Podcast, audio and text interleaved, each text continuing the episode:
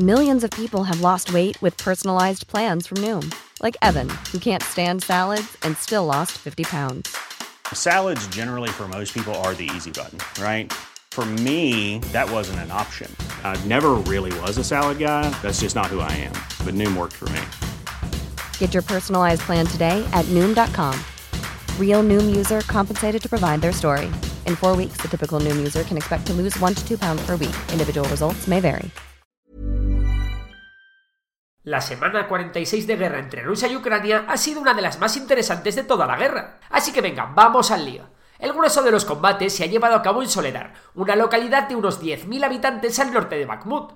Al ver que el asalto frontal contra Bakhmut era imposible, los rusos han derivado tropas a Soledar, donde el grupo Wagner, paracaidistas rusos e incluso reclutas de la movilización parcial han lanzado una importante ofensiva en la zona que ha roto las líneas ucranianas.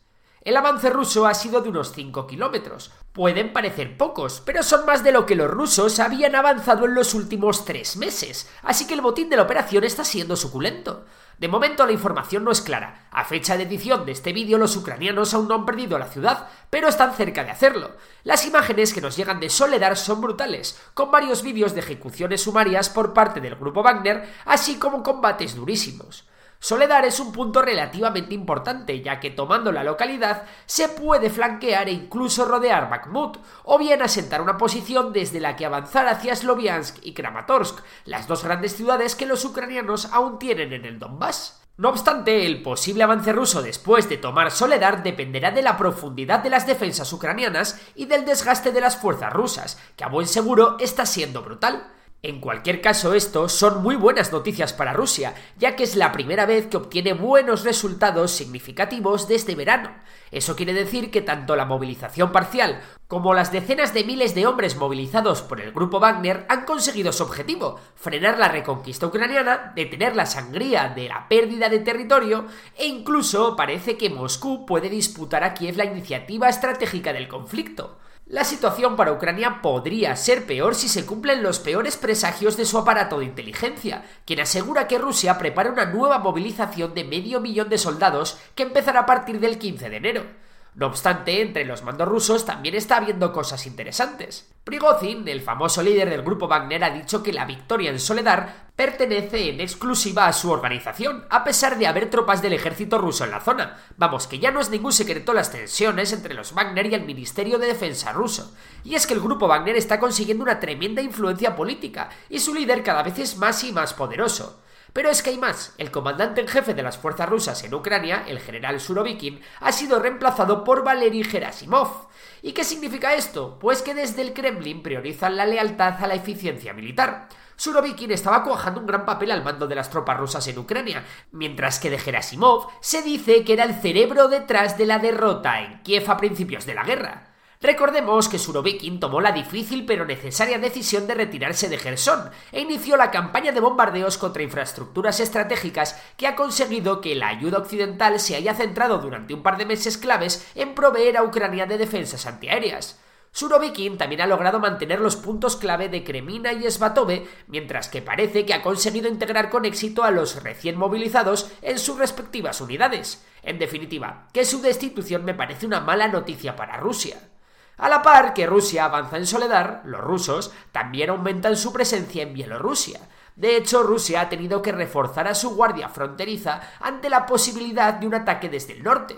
Y es que cada vez son más los vídeos que vemos con armamento pesado e incluso con camiones cisterna. No obstante, en mi opinión, un ataque desde Bielorrusia es algo muy pero que muy improbable. Mientras en Kremina los ucranianos continúan avanzando muy lentamente, aunque ya amenazan la ciudad, Aún así, lo mismo que la semana pasada, entre que la zona es muy boscosa y que los rusos han organizado contraataques, su ritmo de avance es muy pero que muy lento. Ante la falta de buenas noticias desde el frente, Ucrania tiene un premio de consolación, y es que Occidente está redoblando su apuesta. A principios de semana Estados Unidos anunciaba el envío de M2 Bradleys, Alemania de Madres 13A y Francia de sus famosos AMX-10 RC y los Akhmat Bastion. Pero es que Polonia y Reino Unido han ido a más, que han anunciado que por primera vez van a enviar tanques. Los polacos enviarán los míticos Leopard 2, mientras que Reino Unido enviará los Challenger 2. Ambos se suponen superiores a cualquier tanque ruso. Por cierto, Ucrania ha hecho balance de toda la ayuda recibida en el año pasado y en total suma 30.000 millones de euros. Una locura. En otro orden de cosas, la CSTO, esa especie de OTAN que tiene Rusia, continúa haciendo aguas a los combates entre dos de sus miembros, Tayikistán y Kirguistán, y al alejamiento de Kazajstán de la organización, se le suma que Armenia, que ya se queja porque nadie le hace caso en su conflicto con Azerbaiyán, ha dicho que pasa de organizar las maniobras de la organización este año, ya que su país no está para muchos trotes, y es que la República de Artsaj, el famoso estado títere armenio, lleva más de un mes bloqueado por manifestantes azeríes, sin que las tropas rusas en la zona puedan hacer nada por impedirlo, dejando sin suministros a al menos 120.000 personas. Y bueno, esto es todo por esta semana. Si te ha gustado el vídeo, ya sabes que puedes dar a like, suscribirte y si te gusta la economía, seguir a Memorias de Tiburón, mi otro canal. Por lo demás, un saludo y hasta la próxima. Hi, I'm Daniel, founder of Pretty Litter. Did you know cats tend to hide symptoms of sickness and pain? I learned this the hard way after losing my cat, Gingy. So I created Pretty Litter, a health monitoring litter that helps detect early signs of illness by changing colors, saving you money and potentially your cat's life. Pretty Litter is veterinarian developed, and it's the easiest way to keep tabs on your fur baby's health right at home. Go to prettylitter.com and use code ACAST for 20% off your first order and a free cat toy. Terms and conditions apply. See site for details.